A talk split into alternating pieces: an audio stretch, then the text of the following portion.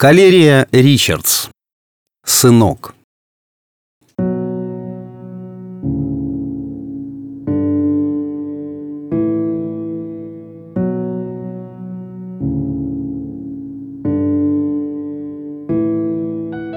Ирма жила на окраине села.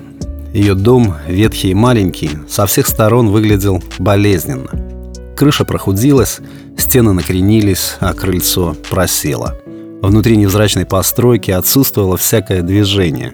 Не было ни звуков, ни голосов, ни ароматов, ни энергии, только тишина, иногда сменяющаяся скрипом кроватных пружин. В единственной жилой комнате было душно, дурно – Старая мебель пребывала в полусне, настенные часы показывали без четверти 12 второй год подряд. Ирма лежала на узкой кровати под одеялом из разноцветных лоскутков и смотрела вдаль. За окном бродил ветреный и плаксивый ноябрь. Деревья в саду качались на ветру, черные и раздетые, как на детских рисунках. «На детских», — вдруг повторила Ирма и утерла скатившуюся вдоль переносицы слезу. «Сынок», — обратилась она к мальчику на фото, — «приезжай, слышишь, сынок, приезжай, а то Господь никак к рукам не приберет. Прошу его каждый день, тревожу, молю, чтобы не забирал, пока с тобой не свидимся. Он слышит». Ирма гладила шершавыми подушечками пальцев детское лицо. Трехлетний мальчик со старого снимка смотрел на нее серьезно и лукаво. Как жаль, что в пожаре уцелела только эта фотография где и улыбчивый обычно ребенок не улыбается, а она в этом синем платье с оборками кажется не по годам взрослой. Только одна фотография. Одна. Ирма одернула себя и произнесла вслух. «Ничего. Она и так все помнит. Конечно, помнит. Как забыть?» Немолодая женщина улыбнулась и мысленно вернулась в тот жаркий июльский день, когда седовласый врач сообщил, что у нее будет мальчик – он сказал ей это телеграфно, без эмоций, но глаза его засмеялись. Она видела. Это случилось почти 60 лет назад. 60. Она натянула повыше одеяло. Из узкого окна потянуло холодом. Серые облака неслись по небу и превращались в одно большое серое полотно. Ноябрь писал очередную грустную картину.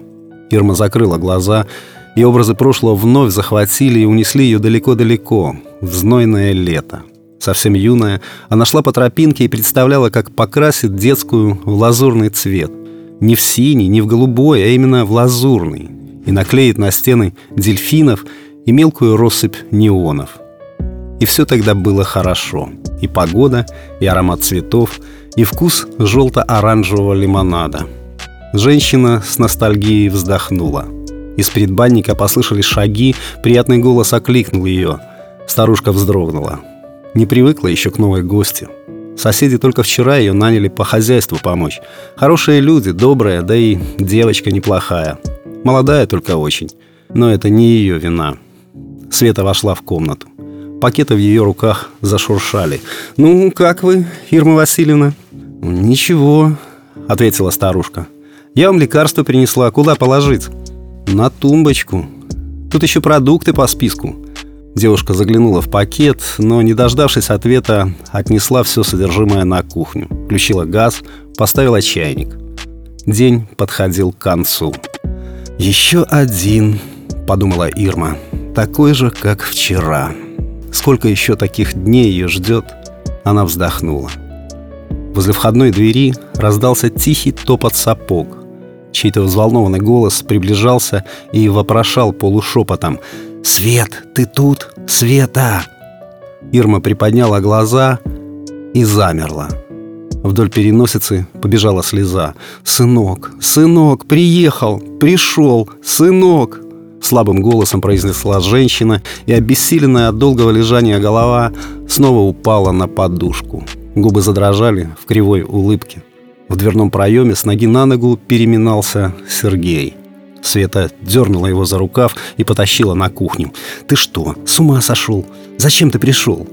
«Ну, хотел извиниться». «Не нужны мне твои извинения».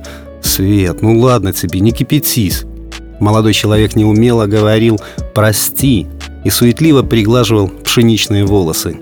«Ладно», — смягчилась девушка, — «но в следующий раз «Конечно, конечно. В следующий раз я обязательно возьму тебя на день рождения своего друга. Даже не сомневайся», — заверил ее Сергей и выдохнул. «Ладно, проехали. Чай будешь?» «Давай». Света наполнила чашку и поставила перед молодым человеком. Тот отпил. «Фу, Свет, ну и бурда. Как ты это пьешь?» Девушка ничего не сказала и только хмуро проверила время. Работать ей оставалось еще три часа. «Свет, а чего это она меня сыном назвала? Похож?» «Да кто же его знает?» Света махнула рукой. «Не обращай внимания. Старушка давно того. Ну, жалко ее». Света потянула Сергея за свитер и шепнула на ухо. Говорят, ее сын, Алешка, да и муж тоже, погибли давно в пожаре. Она после этого и сошла с ума. Девушка покрутила указательным пальцем у виска. Тихая она. Соседи в психушку не сдают, жалеют.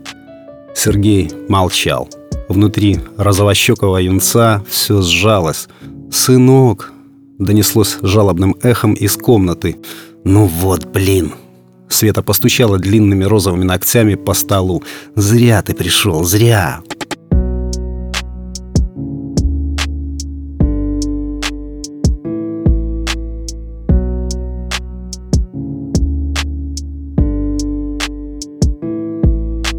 Текст читал Сергей Краснобород.